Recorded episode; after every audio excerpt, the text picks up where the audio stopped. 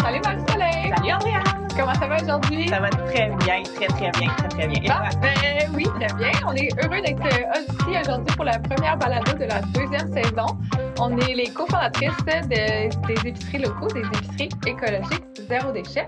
Et on est super contents de recevoir notre invité d'aujourd'hui. Qui est et nul autre, rien de moins que Monsieur Bernard Lavallée, euh, aussi mieux connu sous le nom de nutritionniste urbain. Alors, euh, il a fait son euh, bac en et maîtrise en nutrition à l'Université de Montréal. Il est donc nutritionniste euh, du- et membre de l'Ordre des nutritionnistes diététistes du Québec. Euh, en 2015, il a publié son premier livre que vous avez sûrement lu, Sauver la planète une bouchée à la fois. Et en 2018, c'est quand même assez rapide, il a publié son deuxième livre, N'avalez pas tout ce qu'on vous dit. Il co-anime le balado On s'appelle et on déjeune avec son amie Catherine Lefebvre sur l'application audio de Radio-Canada.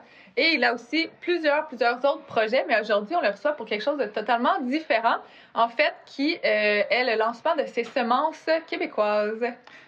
Bonjour! Bonjour Bernard! Bonjour. Moi, j'aime ça que tu m'appelles monsieur. Ça, ça, ça me fait rire. Je suis comme, ah, je, suis déjà- je suis en train déjà d'a- d'arriver à l'heure. En plus, on doit avoir à peu près le même âge. là. Je suis comme, on est vraiment dans la transition. là. Les gens nous appellent monsieur, madame. ouais, je pense même que t'es peut-être plus jeune un petit peu. Là. Ah, OK. bon, fait que moi, je vais vous appeler madame Oh, bye bye! pour me venger. Ouais, ouais, ouais. Je pense qu'on peut rester plus friendly, là.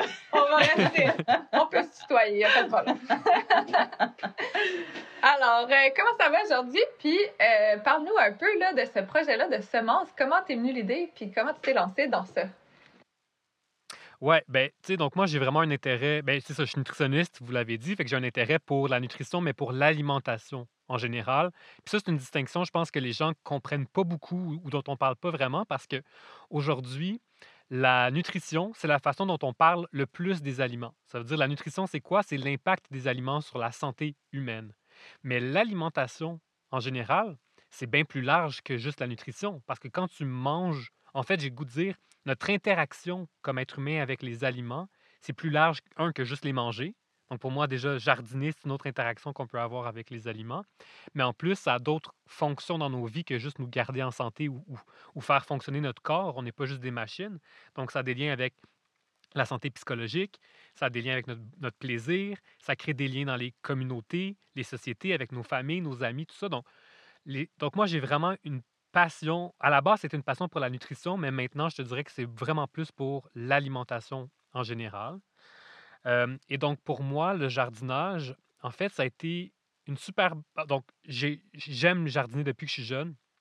Euh, quand j'étais adolescent, euh, en fait, même quand j'étais enfant, mon grand-père, il a toujours eu un jardin dans sa cour, un potager. Fait me, j'aime ça aller comme faire le tour du potager puis tout ça. Mais même comme adolescent, c'est comme moi quand je vivais chez mes parents à Laval, qui a comme décidé de creuser un potager dans la cour chez mes parents, puis qui m'ont comme donné l'endroit qui, avait le plus de soleil pour que je puisse, euh, sais ça, le faire pour le fun. Puis ça, ça doit faire au moins, ça doit faire 12 ans à peu près, ou peut-être un, peu- plus. Puis depuis ce temps-là, chaque été, j'ai un potager. C'est comme la passion est, est vraiment jamais partie. Et donc, je pense qu'à la base, mon intérêt de développer le projet des semences, c'était en partie juste comme, je me suis dit, ben moi, j'aime jardiner. Comment est-ce que je peux allier mon, ma passion pour le jardinage puis mon métier de nutritionniste? Et une des façons dont je le conçois, ou, ou je le justifie plutôt, quand les gens me disent, Mais c'est quoi le rapport? C'est quoi le rapport comme nutritionniste? Pourquoi est-ce que tu parlerais de jardinage? C'est que ma job comme nutritionniste, c'est de rendre ça cool de manger des fruits et des légumes. Puis c'est difficile comme job parce que le marketing autour des aliments ultra transformés, ça doit être comme, j'ai pas les chiffres exacts, mais c'est sûr que ça doit être comme 95% du marketing alimentaire, c'est pour des aliments ultra transformés. Donc, on se bat à armes inégales avec l'industrie agroalimentaire. Et pour moi, c'était comme une façon de rendre ça le fun de manger des fruits et des légumes pour les consommateurs sans avoir besoin de leur dire Hey, c'est tellement bon pour la santé de manger des pommes. Est-ce que tu savais que c'est plein de vitamines puis de minéraux? Comme, j'ai pas le goût de continuer à répéter ça, puis tout le monde le sait. Mais quand tu jardines pour la première fois de ta vie un- des aliments, mettons une tomate, je, raconte toujours cette histoire-là, mais comme la première fois de ta vie, quand, quand ça fait genre six mois que tu as parti ta- ton plant de tomate d'une graine pendant l'hiver, ou au mois de mars, puis que là, tu t'en prends soin pendant genre six mois avant d'avoir ta première tomate, mettons quatre, là, mais, mais ça va être la meilleure tomate que tu as jamais mangée de ta vie. Tu as créé une relation avec cette tomate-là. -là, c'est genre ton enfant. Fait que tu vas. Tu manges ton enfant. oui, oui, je vois le lien, Bernard, je le vois, je le vois. si vous voulez que le. si vous cherchez une citation pour que le balado circule, là, le nutritionniste urbain recommande de manger son enfant, là, ou le, cannibalisme. Mais après six mois. Je pense que tu as trouvé. Je pense que. Je pense que tu as trouvé ton accroche. OK. OK, ben, tu vois, tu viens de me convaincre peut-être que je que j'utiliserai plus le. L'exemple de manger son enfant. la relation que tu as créée avec finalement l'aliment. C'est un, une relation émotive, en tout cas. Donc, entre l'aliment que tu vas acheter au supermarché qui est anonyme, donc tu sais pas d'où il vient, tu sais pas qui l'a produit, tu sais pas c'est quoi son histoire, ben là, tu connais l'histoire de A à Z de cet aliment-là. Ce n'est plus un aliment qui est anonyme. Donc, tu as, créé une relation émotive avec lui. Et c'est ça que je trouve fascinant, c'est que j'aurais beau donner tous les conseils. Donc, quand je parle de conseils nutritionnels, pour moi, ce sont des conseils rationnels. Donc, de dire, je parle à la tête de l'être humain, puis je lui dis, c'est bon pour ta santé. Mais là, je parle au cœur. Donc, je parle aux émotions. Puis pour moi, ça, c'est quelque chose d'important. Euh, ou en fait, c'est comme une autre, de façon purement pragmatique, c'est comme une autre arme que je peux utiliser, entre guillemets, pour, que, pour inciter les gens à manger plus de fruits et de légumes. Puis que moi, je sais que c'est bon pour eux, mais je ne vais pas leur dire que c'est bon pour eux, je vais juste leur dire c'est vraiment le fun de le faire. Donc, à la base, ma, donc, pourquoi est-ce qu'un nutritionniste s'est intéressé au jardinage? Ben, c'est un peu ça. C'est vraiment moi, c'était ma passion. Euh, j'ai, j'ai participé à l'école d'été d'agriculture urbaine comme pendant quelques étés, donc à l'UCAM. J'ai vraiment eu un intérêt avec ça. Puis, je me suis dit, ben, s'il y a vraiment un lien à faire. Génial. Puis, euh, tu en plus, justement, les coffrets sont super beaux. Puis, il y a le, guide du potager illustré aussi que tu as fait qui nous permet aussi de rendre ça un peu plus ludique, puis facile, puis accessible de jardiner parce que pour plusieurs, on a vu euh, aussi avec la pandémie, c'est la première fois, ils se sont dit, ah ben j'ai le temps. C'est vraiment une activité, c'est un loisir. C'est euh, il y a plein de bienfaits au euh, jardinage autres que de manger l'aliment à la fin du processus. Donc, il y a plein de bienfaits démontrés par la science. Donc, ça, ça, donc, évidemment, ça te fait manger plus d'aliments frais, de fruits et de légumes. Ça, c'est super. ça peut aider à combattre les îlots de chaleur en ville. ça, va, ça améliore ton bonheur de voir des plantes vertes quand tu habites en ville. Donc, ça, juste ça, ça c'est démontré scientifiquement.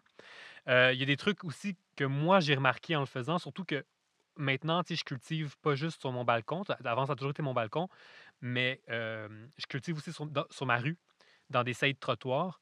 Donc, j'offre, entre guillemets, les aliments à ma communauté. C'est-à-dire, n'importe qui qui passe a le droit de s'en de s'en prendre. Puis je le vois, il y a toujours du monde en train de fouiller dans mon jardin, puis c'est magnifique à voir.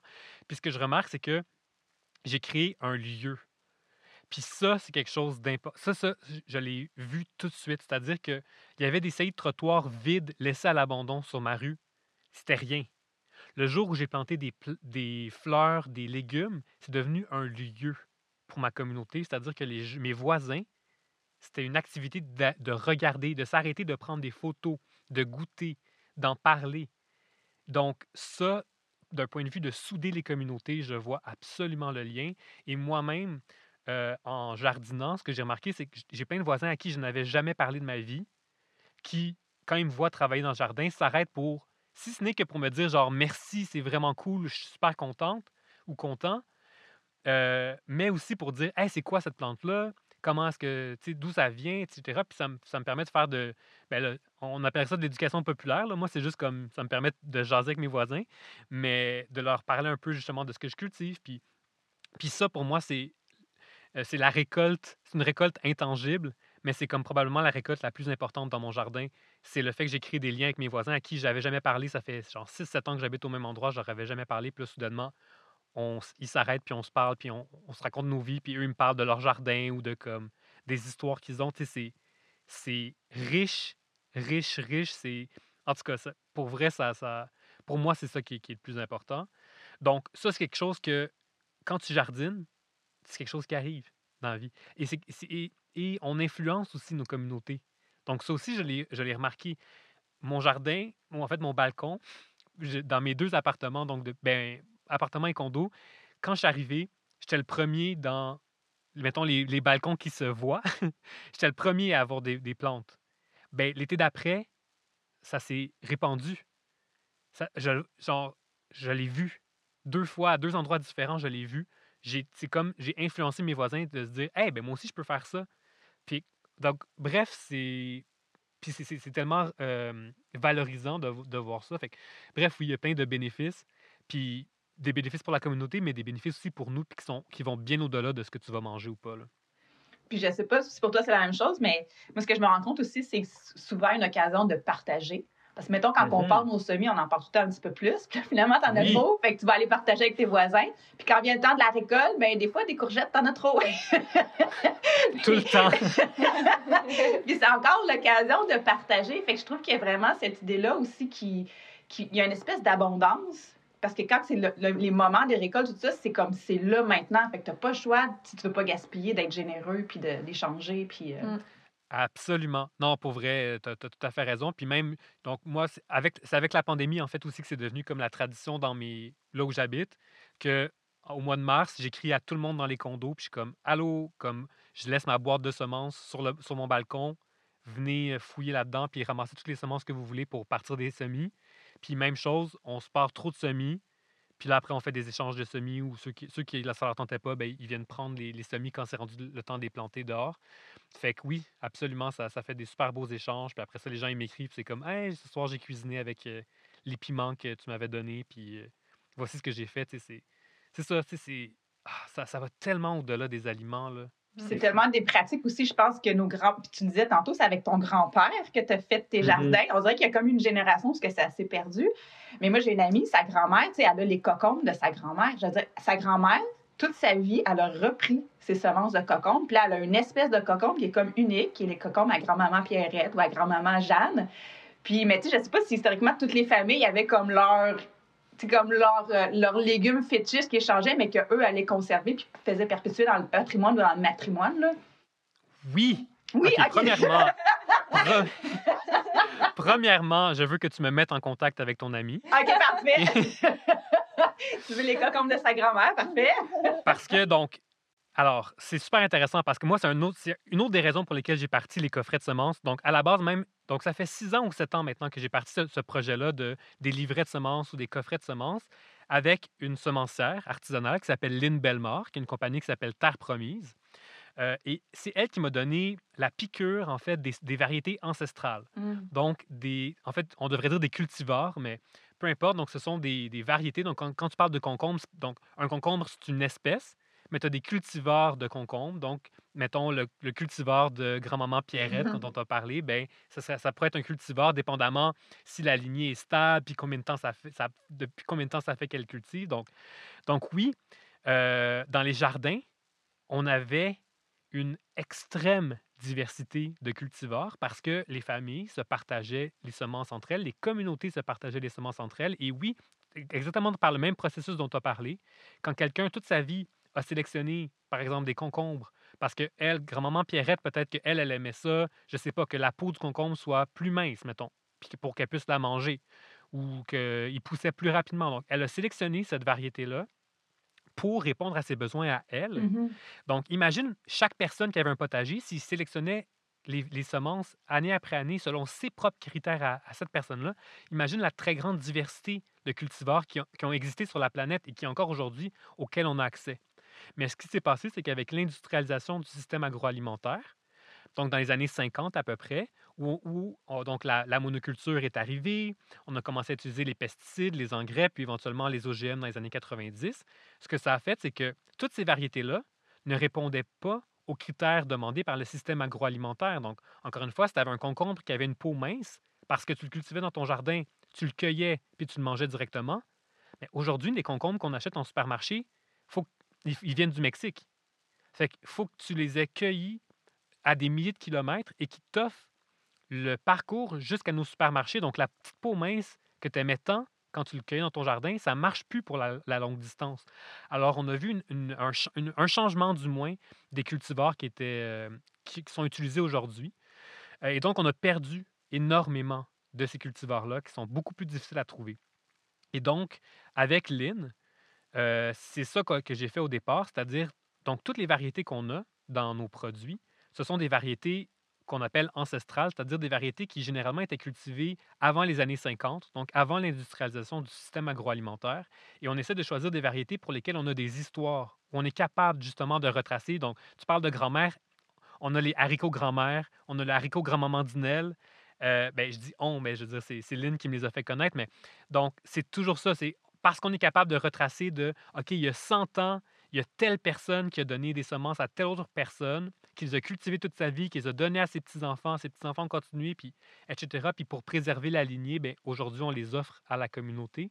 Donc, c'est exactement ce genre de variété-là que nous, on veut mettre de l'avant. Donc, de cette façon-là, on parle beaucoup du patrimoine alimentaire québécois, un patrimoine qui disparaîtrait si les gens ne les cultivaient pas, parce que jamais ces variétés-là, on pourrait les retrouver en supermarché. Ça ne répond juste pas aux besoins du système industriel. Mais en plus, au-delà de ces belles histoires-là, il y a un patrimoine génétique, c'est-à-dire que c'est important. Donc, avec les changements climatiques notamment, on sait qu'on va avoir des problématiques au niveau de certaines régions qui vont manquer d'eau, donc plus de sécheresse. Il pourrait avoir une salinisation de, des sols. Euh, il pourrait y avoir des inondations à d'autres endroits. Donc, bref, des, des, problèmes où il y a des maladies ou des ravageurs qui vont se déplacer. Et donc, ce bagage génétique-là qui se trouve dans cette diversité de fruits, de légumes ancestraux, ben c'est comme une bouée de sauvetage qu'on pourrait utiliser pour développer des nouvelles variétés dans le futur. Et encore une fois, le but, c'est pas de se mettre des lunettes roses et de dire Ah, dans le passé, c'était mieux. Non.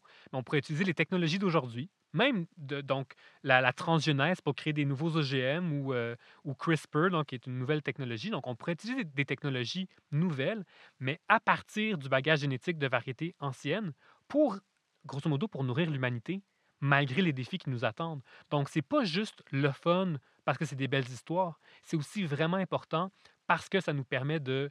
C'est comme une bouée de sauvetage qu'on serait niaiseux de jeter, en fait, puis qui nous, qui nous met vraiment à risque, qui nous rend vraiment vulnérables, finalement, s'il y a des problématiques qui arrivent. Donc, donc c'est un peu pour toutes ces raisons-là qu'on fait le projet. Puis donc, au départ, c'était avec Lynn. Donc, mais aujourd'hui, j'ai six semenciers au Québec avec qui je travaille pour être capable de répondre à la demande parce que ça, c'était une grosse problématique du produit au départ. Là, je rentre dans le côté plus entrepreneurial, mais euh, on était sold out en 24 heures à chaque fois, ce qui était vraiment le fun. Mais j'étais comme, ben, ce serait le fun que, comme un projet sur lequel je travaille pendant un an, que, que, je sois capable de le vendre plus que pendant une journée. Comme c'est vraiment le fun, puis c'est, mais ce serait le fun de pouvoir en avoir dans des boutiques, de pouvoir, comme, tu sais, qu'il y ait plus de gens qui, qui, aient accès. Mais comme on veut respecter la terre, ben Lynn, il y a une limite de semences qu'elle peut produire. Parce qu'on ne veut pas utiliser d'engrais et de pesticides de synthèse, on ne veut pas aller plus que ce que la terre est capable de donner. Sais, ce ne serait pas cohérent avec nos valeurs environnementales. Donc, pour être cohérent, plutôt que d'aller dans le système productiviste comme le système agroalimentaire actuel, ben, j'ai misé sur la, diversité. Puis donc aujourd'hui, ben, j'ai six semenciers différents, tous au Québec. C'est quelque chose de vraiment important pour moi, qui me cultivent des semences un peu partout pour être capable de répondre à la demande puis que, que les stocks me durent un petit peu plus que 24 heures. Mmh. puis en même temps, ben, j'imagine qu'on invite aussi les gens qui, qui, achètent ces semences-là ben, à démarrer leur propre lignée à eux-mêmes aussi. Je veux dire, à partir du moment que tu as, les graines, ben, tu les récupères d'année en année, puis tu montes à tes enfants, si tu ne manges pas tes enfants, mais à récolter justement, puis à redévelopper de nouvelles lignées de, de, de, fruits et légumes ancestraux. Là. Donc, tantôt, quand je vous ai parlé de semences ancestrales, j'ai vulgarisé un peu. En réalité, les variétés qu'on vend, ça s'appelle des variétés à pollinisation libre. Ce que ça veut dire, c'est que justement, quand tu les cultives, tu peux récupérer les semences à la fin de la saison, les replanter la saison d'après, puis tu vas avoir la même variété qui va pouvoir se préserver. Alors qu'aujourd'hui, dans le système agroalimentaire industriel, ce sont en majorité des hybrides et des OGM c'est-à-dire que quand, donc, soit tu n'as même pas le droit, ben là, évidemment, donc, on ne cultive pas du soya OGM dans nos jardins, généralement, c'est vraiment l'industrie. Mais dans le cas des hybrides, donc que tu peux trouver dans les grandes surfaces, les quincailleries grandes surfaces, qu'est-ce qui se passe? C'est que quand tu replantes grosso modo, un hybride, c'est quoi? C'est tu prends, mettons, maman A, papa B, tu les fais ensemble, ça fait un bébé super productif. Mais si tu prends les semences du bébé, ça va pas donner, ça peut donner maman A, ça peut donner papa B ou ça peut donner juste n'importe quoi. Fait que tu peux pas vraiment, tu peux pas les récupérer. Il faut toujours que chaque année, tu rachètes à l'industrie. Donc, ça nous rend aussi dépendants de cette industrie-là qui produit les semences. Euh, je ne dis pas juste, pas juste du mal. C'est pas tout le monde qui a leur temps de, récupérer leurs semences, c'est bien correct. Mais avec les variétés à pollinisation libre, effectivement, tu peux finalement créer tes propres lignées. Et dès le moment où justement tu récupères tes semences, puis que tu les sélectionnes pour euh, des caractéristiques qui, toi, t'intéressent et qui deviennent suffisamment différentes de ce qui était auparavant, alors oui, tu peux avoir ta propre lignée. Puis oui, je trouve ça super émouvant de se dire, hey, je cultive le même concombre que ma grand-mère cultivait il y a 100 ans. Puis comme un peu comme les recettes. Tu sais, moi, je parle très souvent de comment les recettes, c'est une façon de voyager dans le temps, puis d'être proche des gens, qu'on soit éloigné géographiquement ou même que les personnes soient décédées. C'est une façon de se rapprocher de ces personnes-là par les saveurs puis par les, recettes parce qu'on répète les mêmes gestes que nos ancêtres ont, fait. Mais je pense qu'avec le jardinage, c'est un petit peu la même chose. Quand tu dis, hey, je cultive le concombre que ma grand-mère a sélectionné toute sa vie, puis moi, je continue cette même chose-là, c'est émouvant là, mmh. à penser. C'est quelque chose de tellement puissant. Donc, oui, je trouve ça vraiment beau. Puis ça, ça revient encore à mon truc sais. Mmh. Ça vient vraiment de dire, oui, OK, là, je peux, comme nutritionniste, je peux te parler pendant mille ans de comment euh, toutes les vitamines qu'il y a dans le concombre, puis comment que c'est bon d'en manger, mais jamais ça va être aussi puissant que de dire, check, ça, c'est le concombre que ma grand-mère a cultivé toute sa vie. Comme, il n'y aura jamais rien de plus puissant que ça. Là. Mmh, non, c'est vraiment. Euh, c'est vraiment plus euh, motivant, puis euh, ça a plus de sens là aussi. Là. Nous-mêmes, on, on, vend beaucoup de grains biologiques, dont plusieurs de, de familles du Québec. Puis, euh, c'est mm-hmm. ça, c'est que tu, tu, réalises que tu peux les faire en pousses, tu peux faire des pousses de tournesol, tu peux les replanter. C'est mm-hmm. pour vraiment une fraction du prix, puis c'est pas besoin. Fait qu'il y a comme de dire ben on garde tout ce qu'on notre nourriture vivante puis comme de en lien avec la terre puis comment on produit la nourriture puis euh, c'est c'est comme un cycle et puis on n'a pas besoin de que c'est pas normal en fait d'acheter des choses mortes puis que tu peux pas les planter tu peux pas faire de pousses et tout parce que mm-hmm. ça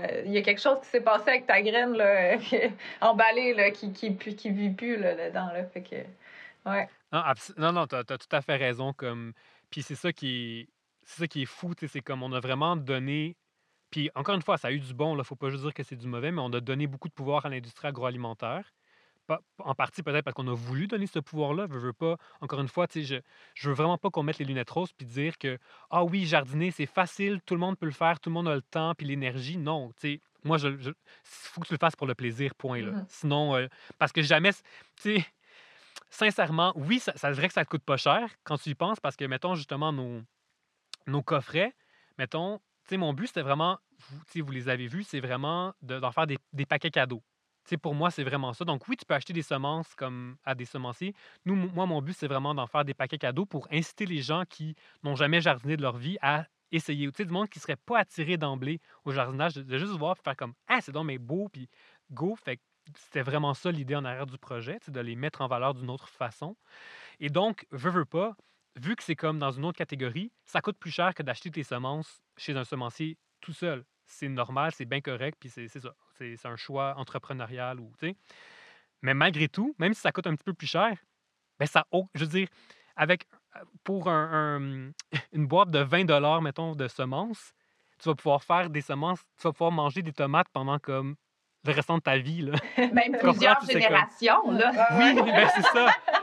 Tu sais, c'est comme, comme, OK, mettons que tu dans, dans une petite boîte, tu as 25 sachets de, 25 semences de tomates, mettons. Je comme, premièrement, qui va planter 25 plantes de tomates dans son jardin? Ah une variété de tomates? Comme, oublie ça, c'est énorme. Fait que déjà là, tu en as pour des années. Mais en plus, chaque plante de tomate va t'en donner, peut te donner des milliers de semences. fait que tu en as comme à l'infini, tu sais. Fait que, puis ça, c'est quelque chose. Puis, tu sais, je critique très souvent le capitalisme. Puis ça a été quelque chose pour moi qui était très. Que... Puis d'ailleurs, c'est avec des discussions que j'ai eues avec vous parce que je, je me souviens, il y a plusieurs années, quand vous avez ouvert locaux, j'avais fait un article sur l'épicerie pour mon blog. Puis on avait parlé, en tout cas, bref, je vous avais parlé un petit peu puis de votre philosophie en arrière. Et je me souviens qu'un des, un des trucs que vous m'aviez dit qui m'avait beaucoup fait réfléchir, c'était que, donc évidemment, vous avez des convictions environnementales, mais que euh, comment vous arriviez à vous convaincre de vendre des produits aux gens? C'était de vous dire, ben, en allant dans le milieu de l'alimentation, l'alimentation, tu vas toujours devoir acheter des nouveaux produits. On ne peut pas acheter des aliments usagés. Versus dans n'importe quelle autre sphère de nos vies, on peut acheter donc des vêtements. Mettons, je peux acheter des vêtements usagés si je veux. Ça, ben ça, ça m'est resté en tête. Comme, puis je pense que ça va rester en tête pendant vraiment longtemps que j'ai beaucoup de difficultés comme entrepreneur à vendre, à créer des produits nouveaux puis à les vendre en me disant «Hum, est-ce que les gens pourraient s'acheter juste à la place quelque chose d'usagé puis ça sert-tu vraiment à quelque chose que je fais? Et donc les semences pour moi ça a été aussi une façon de me de justifier dans ma tête que ça valait la peine parce que je le vois vraiment comme l'anticapitalisme par excellence où je te vends des semences une fois puis après, tu n'as plus jamais besoin de m'en racheter. Puis si ça te tente, là, tu peux en avoir jusqu'à la fin de tes jours, puis être indépendant, puis en créer davantage gratuitement, les donner à, à, ton entourage, à ta famille, tout ça gratuitement sans avoir besoin de toujours acheter des nouveaux produits. Puis ça, pour moi, c'est comme c'est important aussi, puis c'est quelque chose qui, qui m'est resté en tête. Puis je me souviens que c'était avec une discussion avec vous quand j'avais fait euh, l'article pour mon blog, que je m'étais dit, hey, c'est vrai, dans le fond, la bouffe, c'est comme le seul endroit où il va toujours falloir acheter des nouveaux produits. Mais, mais avec les semences, tu n'as même pas besoin. Avec les semences, tu n'as même pas besoin d'acheter de nouveaux produits. Tu peux même t'en faire. Tu peux les réutiliser. tu peux les réutiliser, tes semences. C'est ça, tu peux les réutiliser. Puis, dans, j'ai fait euh, aussi le guide de jardinage qui vient avec les semences ou qu'on peut acheter séparément. Puis mon but, c'était vraiment de donner les conseils les plus de base. Puis dedans, ce que je dis à plein d'endroits, c'est achetez-vous rien là, pour faire du jardinage. Là. Prends des vieux pots de yogourt si t'en as ou des. Prends ce que tu mettrais au recyclage d'habitude utilise ça pour faire ton, mmh ton jardin. Tu n'as rien besoin d'acheter. C'est vraiment comme, ça n'a pas besoin de te coûter cher. Oui, il y a une industrie qui s'est développée autour de ça. Et donc, qui pourrait t'encourager à acheter plein de produits. Mais la réalité, c'est que tout ça, tu peux, tu peux prendre des déchets, entre guillemets, et tout le matériel dont tu as besoin à peu près, tu es capable de, le, de le faire sans, sans rien t'acheter. Moi, je trouve ça vraiment le fun, les, euh, les, les, les, livrets avec cinq variétés, parce que justement, ça nous fait découvrir sûrement un moins un ou deux légumes que tu n'aurais pas plantés.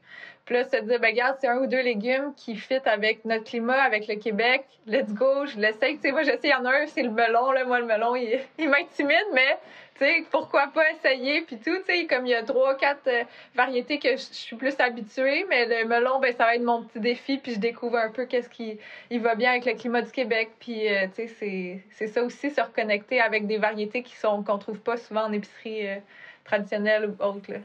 Ouais, puis le melon, donc on a deux melons. On a le melon de Montréal puis le melon d'Oka. Puis le melon de Montréal à la base, parce que c'est probablement la variété ancestrale la plus connue, dans le sens qu'on en a beaucoup parlé, puis on en a vraiment, il y a eu beaucoup de sensibilisation autour de ça, puis les gens, ils me le demandent continuellement. Mais c'est vrai qu'elle est difficile. Elle est vraiment difficile comme variété. Euh, donc, l'été dernier, il y a une fille, justement, qui m'a, sur, sur Instagram, qui m'a tagué, qui a réussi à faire pousser un melon de Montréal sur son balcon. En fait, plusieurs melons de Montréal sur son balcon, puis j'étais comme, oh mon Dieu, ça se peut pas. Genre, je capotais. Elle a fait une, histoire complète là-dessus, de, comme du début jusqu'à la fin, la dégustation, puis tout. Puis j'étais comme, oh mon Dieu, oh mon Dieu, où est-ce qu'on est? C'est comme, c'est ça. C'est vraiment une variété difficile, donc ça, c'est vraiment intéressant. Mais même quand tu parles de, variétés qu'on connaît, ce qui est le fun, c'est que même si c'est des tomates, là, c'est pas des tomates que tu jamais. C'est des tomates auxquelles tu n'as jamais goûté, qui ont des histoires que tu ne connais pas. Donc, chacune des variétés de tomates qu'on a, on est capable de retracer leur histoire à des décennies. Tu sais, je pense, euh, à la tomate Petit Moineau, qui est comme un médecin qui est allé voyager au Mexique il y a comme 60 ans. Il est revenu avec ces avec ces, semences-là. Il a cultivées toute sa vie, puis après ça, on les a obtenues. Ou la tomate Mimée de Beauce, que c'est un entrepreneur qui détruisait une maison ancestrale, puis qui a trouvé un sachet de semences dans le plafond de la maison qu'il a détruit. Puis c'est comme ça qu'on a, qu'on a réussi à récupérer la variété. Donc, on a vraiment là des variétés que personne Tu n'as jamais goûté, c'est sûr, à 100 Donc, même si c'est juste des tomates, mais je te garantis que c'est des tomates que tu n'as jamais vues de mmh. ta vie. fait que c'est ça qui est le fun. Puis c'est là qu'on découvre toute la, le, potentiel de notre alimentation puis de la nature. Là. la nature ne fait rien de pareil. Là, fait que on déconstruit un peu ce qu'on est habitué de voir. Là. Ah, mais je trouve ça intéressant ce que tu dis parce que en fait, euh, ça, c'est une des créations humaines c'est carrément des créations humaines parce que à la base, ça, on a dû avoir des gens. Donc, chacune de ces semences-là, c'est des histoires humaines. On est parti d'une même espèce, mais ce sont des humains qui les ont sélectionnés année après année pour être capables d'arriver à une variété. Donc, c'était vraiment l'interaction entre la nature et les humains qui a créé cette super grosse diversité-là. Et c'est ce qui est vraiment, ce qui est vraiment fascinant. Puis aujourd'hui, dans, nos produits, parce que là, on en a beaucoup, comme je vous disais, on est rendu avec six semenciers à travers le Québec qui en produisent. Là, je travaille déjà, euh, donc en ce moment, on est au mois de mars euh, quand, quand on se parle. Puis là, j'ai déjà fait mes commandes de semences pour l'automne prochain parce qu'il faut déjà comment penser à ça. Et euh, tu on, est rendu à plus que 60, 70 variétés différentes là, dans ces coffrets-là. Donc, t'en as pour bien longtemps d'avoir fait le tour.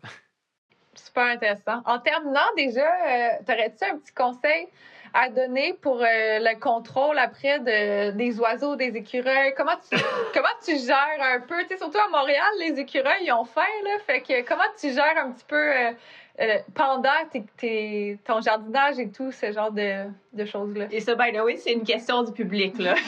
Mais je me fais poser cette question-là continuellement et je n'ai malheureusement pas la réponse. Pour vous donner une idée, euh, on a une variété, donc le pois Saint-Hubert, c'est une variété de pois qui est cultivée, euh, qui, qui est arrivée avec les colons français, puis avec lequel on faisait la soupe au pois. là. La soupe au pois originelle, or- originale, c'était avec le pois Saint-Hubert. Euh, et Lynn, à Montréal, ben, est à l'île Bizarre, sa récolte, et chaque été, sa récolte est mangée à 100% par les écureuils. Alors, aujourd'hui, on est obligé de les cultiver ailleurs, euh, dans la région de Québec, parce que eux, ils habitent en- là où on cultive au potager ornemental de Catherine, qui s'appelle. Mais eux, ils n'ont pas de problème d'écureuil, fait qu'ils sont capables de les cultiver, puis ils n'ont aucun problème, il n'y en a pas un seul qui est mangé. Fait que c'est la seule solution, mettons pour ça, c'est la seule solution qu'on a trouvée, c'est OK, on va le déménager Ouais. ailleurs. Euh, puis sincèrement, là, le, le nombre de gens qui m'écrivent puis qui testent des choses, là, de, du fumier de poule, de mettre des poils d'animaux, de chiens puis de chats autour du potager, euh, de mettre des assiettes d'aluminium. Donc, euh, donc, tu prends une assiette d'aluminium que, tu attaches avec un fil, donc ça va comme toujours bouger puis faire du bruit. Euh, c'est tous des trucs que j'ai vu passer.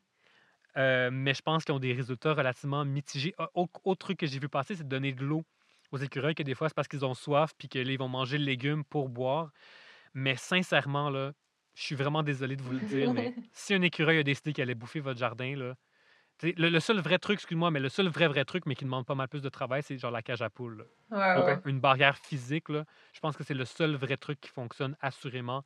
Parce que sincèrement, là, si un écureuil, c'est tellement intelligent, là, les maudits. Je les haïs tellement. Ben, c'est peut-être le truc, c'est de leur faire un jardin de pois autour de notre jardin. Peut-être. Non, mais tu sais quoi? C'est drôle, hein, parce que moi, j'ai- j'ai- je sais pas pourquoi, mais donc moi, sur mon balcon, j'ai aucun écureuil qui ne vient jamais. Depuis des années, je suis vraiment chanceux pour ça. La seule exception, c'est quand je cultive des tournesols. Et quand les graines de tournesol commencent à sécher, ah, du jour au lendemain, c'est le party des écureuils. Donc, donc probablement a certaines, que certains types de cultures qui les attirent plus que d'autres. Du maïs aussi, probablement que ça, ça serait quelque chose qui les attirerait davantage. Euh, donc, peut-être de- d'essayer ça. Tu sais, moi, je le vois vraiment, là, mes, mes tournesols, c'est la chose qui se fait bouffer par les écureuils. Dès la seconde où les graines commencent à sécher, il faut que je me batte avec eux puis que j'aille couper vite mes fleurs avant qu'ils arrivent parce que c'est vraiment le party. Là. Fait que tu socialises pas juste avec d'autres humains, tu socialises aussi avec des non-humains. Mais, ah, OK, ben, regarde, on va terminer là-dessus, là, parce que je sais que, que vous voulez faire ça, que vous vouliez pas qu'on dépasse trop. Mais oui, oui, je socialise avec des, des, non-humains. Puis c'est aussi quelque chose qui, est fascinant, euh, à quel point ça fait un refuge pour la biodiversité, surtout en milieu urbain. Euh, je me souviens, là, je pense que c'était l'année passée, il y a un plant d'asclépiade qui a poussé naturellement dans mon jardin. Je l'ai laissé parce que je, reconnais la plante maintenant, puis je, je veux la laisser. Donc, pour ceux qui ne savent pas, l'asclépiade, c'est la plante sur laquelle les monarques, les papillons monarques vont pondre leurs œufs, puis dont la chenille va se nourrir. Et j'étais en train de, de- travailler dans mon jardin. Il y avait à peu près rien sauf un plant de l'asclépiade. là. Donc, c'était, je pense, soit au début ou la fin d'été, je suis un peu perdu, mais peu importe. Puis il y a littéralement un papillon monarque qui est arrivé dans le jardin, puis qui s'est posé sur le plan de l'asclépiade, puis j'étais juste, j'avais le goût de pleurer, puis j'étais comme, je- ça va vraiment paraître, j'étais genre, OK, là, c'est Mère Nature qui m'envoie un message, là, comme ça. C'est comme si ma récompense, sais, genre, c'est littéralement ma récompense. Il y a littéralement un monarque, il y a une, une plante dans mon jardin, puis c'est comme le monarque qui est arrivé à côté de moi pendant que je suis en train de travailler dans le jardin, c'est comme, c'est genre ma récompense. Ouais. Fait que oui, moi, c'est aussi un, un de mes plaisirs, c'est de m'arrêter puis de regarder la vie Mhm. donc, les, tout- tous les pollinisateurs qui sont attirés, les insectes, c'est juste le fun à regarder, c'est fascinant. Là, tu sais, c'est- Puis j'encourage vraiment les gens à le faire parce que, sais, un jardin, tu fais ça pour le plaisir. Mhm. Fait que, puis ça demande de l'entretien, ça demande de l'arrosage, ça demande de- du désherbage, euh, tu sais, il va falloir s'en occuper. Fait que autant prendre ces moments-là pour juste le regarder puis le prendre comme un moment de un peu de recueillement ou un moment zen de dire ben là je suis dans mon jardin puis je, comme je communique je communique avec la nature si on Ben veut oui, moi c'est vraiment comme ça que je, Je le vois puis- je communie. oui, c'est ça. C'est c'est comme ça qu'il faut, qu'il faut le voir, je pense. Si on veut que ça, que ça dure, parce que si tu le vois comme une tâche, tu vas t'arrêter après quelques étés, c'est sûr. Il faut que tu le vois comme un moment de, de relaxation ou de, de plaisir. Puis ça l'est un moment de relaxation, Ouais. là. C'est, ça fait du bien. Ben pour moi, ça l'est. Puis c'est correct. Pour des gens, ça l'est pas. Puis c'est correct. Mais je pense que si on n'a jamais fait de jardin de notre vie, peut-être qu'un des trucs que je pourrais donner, c'est commencer petit. Mm. Parce que si on l'a jamais fait de notre vie, puis qu'on plante justement genre 30 plantes, 30 plants à s'occuper dans son jardin, c'est Mm. ça va être beaucoup trop de travail si on n'a jamais fait ça.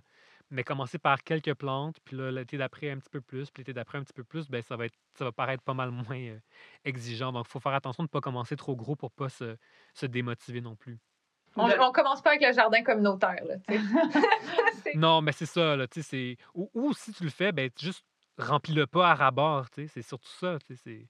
Faut, pas, faut vraiment pas commencer trop gros pour pas que ça, que ça soit comme une montagne pour toi, sinon ça sera pas le fun. Oui, moi, j'allais dire l'inverse, où tu le fais avec d'autres gens. Ouais, Ben oui, ouais, ça c'est Au lieu de le faire tout seul chez vous, tu le fais avec ton voisin, justement, dans une friche ou dans un espace qui aujourd'hui n'est pas, euh, est pas vert. Là. Fait que... Ça, tu fais un jardin communautaire à plusieurs parce que, Ouais. tu sais, sinon, ils te donnent un 8 pieds par 10 pieds, là, puis euh, c'est ça, ça, tu peux en planter des affaires, là. aïe, aïe. Non, c'est ça. Puis moi, c'est ça qu'on qu'on fait là, dans, dans ma rue. C'est c'est un jardin qu'on fait avec mes voisins aussi. Donc, on se partage les tâches. Puis après ça, n'importe qui qui passe s'arrête puis récolte les fruits de notre labeur. Ben, justement, de verdir des, ruelles vertes, puis des, euh, des, des de terre autour des arbres, puis des poteaux, puis tout ça, que, que d'habitude, il n'y a rien. Ben, tu sais, déjà, ça, je trouve c'est une chose qu'on peut commencer, puis ça, ça va sensibiliser plein de monde, puis c'est, agréable pour tout le monde aussi. Là. Fait que de valoriser des, des petites places que on, sont accessibles à tout le monde, mais qu'on n'utilise pas. C'est tellement un geste puissant, là. C'est juste... Si, si- si- si j'ai une façon de, de le résumer, c'est juste tellement puissant planter un jardin, là. Mm. c'est un geste très, très, très puissant d'un point de vue euh, environnemental. C'est parce qu'au-delà de ce qu'on a planté, ça, ça, ça, change notre perception de la ville, ça, ça influence les gens. C'est fou, là. C'est vraiment puissant. Ben, on va se laisser sur ces belles paroles. Merci beaucoup, puis c'était super intéressant. Un grand merci, Bernard. Merci!